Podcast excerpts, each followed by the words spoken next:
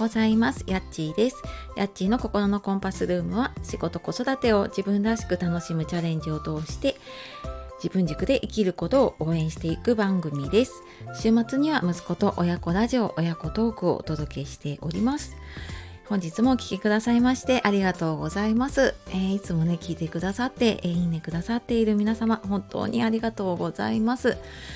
えーいかがお過ごしでしょうか？今朝私のね住んでいる関東の方はすっごくいい天気でどうやら気温がね30度ぐらいまであるらしいっていうことなのでまあ本当ね外出の時やっぱりマスクしていると気づかないうちにねあの熱中症とかなったりとかすると思うので、まあ、本当にね気をつけながらそしてね家族もねあの熱中症にならないように、はい、ちょっと気を配りながらねやっていければと思います。で、えー今日はですね久しぶりにちょっと発信の話で自分に合った発信を見つける方法っていうテーマでお話をしようかなと思います。あのまあ、私自身もずっと悩み続けているし、まあ、これは多分ずっと試行錯誤していくものなのかなと思うんですけれどもねあのいろんな SNS あるけどねどれがいいのかわからないなっていうなんか永遠の悩みを あのちょっと考えることありませんか？でまあ私も考えながらやっていてでなんか最近思っている結論は自分に合うものを見つけるためにできそうなものからやってみるっでなんかそうやっていくうちにね自分に合った発信が見つけられるかなっていうふうに思っています。でこれどういうことかっていうといや例えばねできそうなものとりあえずやってみてで合わなかったなっていうものってそのどれがいいかなって思ってた SNS たくさん選択肢があったと思うんですけれどもその選択肢から合わないものが消えていくので結果的に自分に合うものが残っていきますよね。なので、まあ、ちょっと今日はねどんな SNS があるのかなから、まあ、その発信を続けるマインドとかをねちらっとお話しできればと思っております。で私はそうだなブログを1年半ぐらい前にねあの思い立ってやろうと思ったんですけれどもまあ挫折をして 半年ぐらいかなもう挫折をしてで、えまあ、その後やった YouTube も、まあ、ちょこっとやったんだけどやっぱ編集が大変で挫折をしてで今残っているのはこの音声配信と あとツイッターとあとは、まあ、ブログはその WordPress はちょっと挫折したんだけれどもアメブロとかノートとかねまあそういう簡単なのは残っています。でなんでこうなったんだろうなと思った時に多分この音声配信やってる方で今聞いてる方多いと思うんですけど音声配信ってタイトルを決めて、まあ、内容を喋れば、まあ、それだけでもできてしまうのですごくハードルが低いなって感じるんですね。で、まあ、凝ってしまうとねあの凝ったなりに時間はかかると思うんだけれども、まあ、本当にあの簡単にやろうと思えばそれでもできますよね。本当アプリ一つでできるなって思うんだけれども。であとそのアメブロだったりとかあとノートあのブログというかね記事を書くノートの方でも、まあ、それも音声配信の台本ぐらいな感じで、ね、ささっと書けるブログなので、まあ、割とやりやすいと思うんですね。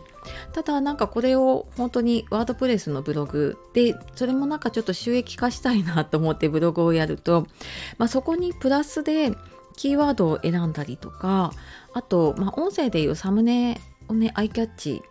もうなんかそれもやっぱりそれなりに目を引くものじゃないととかあとまあ全体のそのブログのデザインを整えたりとかそのプラスアルファになる必要なスキルがすごく多いんですよね。ただまあその大変な分やっぱプロプラットフォームとかにね依存しないで自分の資産が作れていくっていう大きなメリットはねあるのかなって思います。でなんかそんなずっと挫折していたブログで、まあ、音声とかねあの手軽にできるものが続いていたんだけれども半年ぐらい前にあのメルマガを始めて今メール講座になってるんですけれども、まあ、そのメール講座終わった後にはメルマガ週2回ね届くようになっていてでそのメルマガは半年間、まあ、大体週2回多い時3回ぐらいかなあの投稿が続けられたんですね。でまあそれはもう週2回やりますって言っているし実際に読んでくれている方がいるっていうので続けられてでもなんかそれがすごく書く練習になっていったりとかで音声配信でやっぱり試行錯誤をしてあの発信についていろいろ考えたせいか1年以上前にねそのブログを始めた頃に買ってわけのわからなかった有料のノートがあるんですね。そのブログの書き方とかあのいろんなやり方が書いてあるんですけれどもその内容がねやっと今になって分かったなっていうのがあったんですね。なので、まあ、まずねあのやってみるっていうのもすごく大事だしじゃあ続けるにはどうしたらいいかっていうとなんかこう何やったらいいかなってどれがいいかって人に聞きたくなるんだけれどもやっぱ人に聞くよりもね自分でやってみるのが一番いいなって思います。やっぱ人に聞いてって人にもらった答えってそれってこうあなたにとっての答えじゃないんですよねその聞いた人の答えであってだからやっぱりなんかやその答えを聞いてやり始めてもね違うなって思うことが出てきてしまうなっていうのもありますね。であとはあのやめてもいいと思って始めてみるとすごくハードル低く始められますよね。でなんかそうやって小さなチャレンジをやっていくとチャレンジのハードルが下がっていくかなって感じるんですね。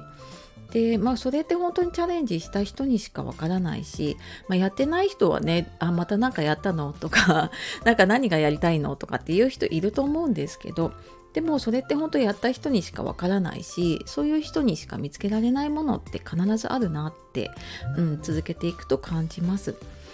というわけでですね今日は自分に合った発信を見つけるっていうことでまずその合うものをね見つけるためにできそうなものからやってみるっていうのが大事かなと思っております。はい。えー、さっきねちらっと紹介したメルマガメール講座の方は説明欄の方に貼ってあります。自分軸の手に入れ方ご興味ある方説明欄の方から見てみてください。はい、えー、今日も最後まで聞いてくださいましてありがとうございました。では素敵な一日をお過ごしください。さようなら、またね